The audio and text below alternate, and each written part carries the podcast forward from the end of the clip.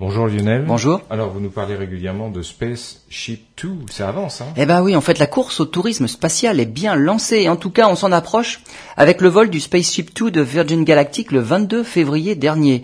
Le Spaceship 2 est monté à 89,9 km d'altitude et il a atteint Mach 304. C'est son nouveau record. Et pour la première fois, l'avion de Virgin Galactic a embarqué trois personnes. Deux pilotes et une passagère. En fait, l'instructrice des futurs clients astronautes de Virgin Galactic. En dépassant les 80 km, eh bien, ces trois personnes ont obtenu officiellement le statut d'astronaute.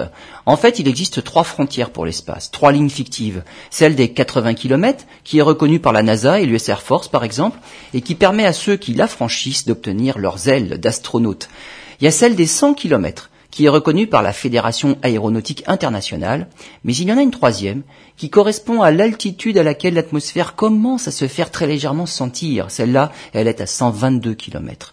Le prochain vol du Spaceship 2 sera normalement le dernier vol d'essai avant le début du service commercial.